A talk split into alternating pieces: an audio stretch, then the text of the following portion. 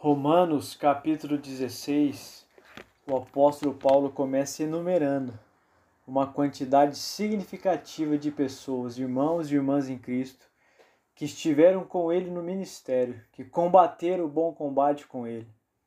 Alguns estiveram na prisão, outros estiveram junto com ele em pregações evangelísticas. Ele agradece aqueles que hospedam a igreja em suas casas o que eu entendo com isso, que me lembra a memória, são aquelas pessoas que me ajudaram no início da minha conversão. Irmãos e irmãs que tiveram paciência nas minhas crises, que conseguiram me abraçar quando eu queria jogar tudo pro alto e desistir da fé cristã. Então eu queria que você também fizesse esse exercício simples, de talvez fazer uma lista e agradecer nominalmente, escrevendo pela vida de cada pessoa que Deus usou para fazer com que você permanecesse no caminho do Evangelho e você está aqui até hoje. E quem sabe, caso você tenha a oportunidade de ligar para eles ou mandar uma mensagem no WhatsApp dizendo: Olha, muito obrigado, porque você foi uma peça fundamental e chave na minha conversão. E você foi uma peça muito importante para que eu fosse discipulado, entendesse mais o Evangelho e você que orou por mim durante tanto tempo.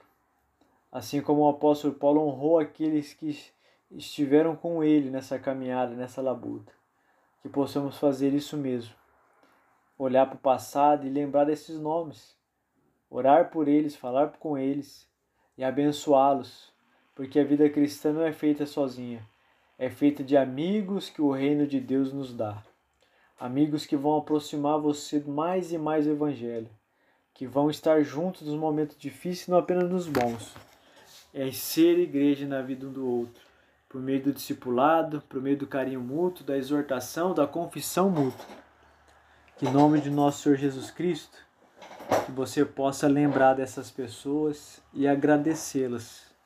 E que você possa todos os dias também influenciar outras pessoas para que lá na frente, um dia você também receba uma oração uma ligação ou mensagem no WhatsApp dizendo: Olha, anos atrás, aquele seu sermão, a nossa conversa, o nosso tempo discipulado fez com que eu permanecesse firme com Jesus no dia que eu queria desistir de todas as coisas. Que Deus abençoe muito a sua vida, em nome de Jesus. Amém.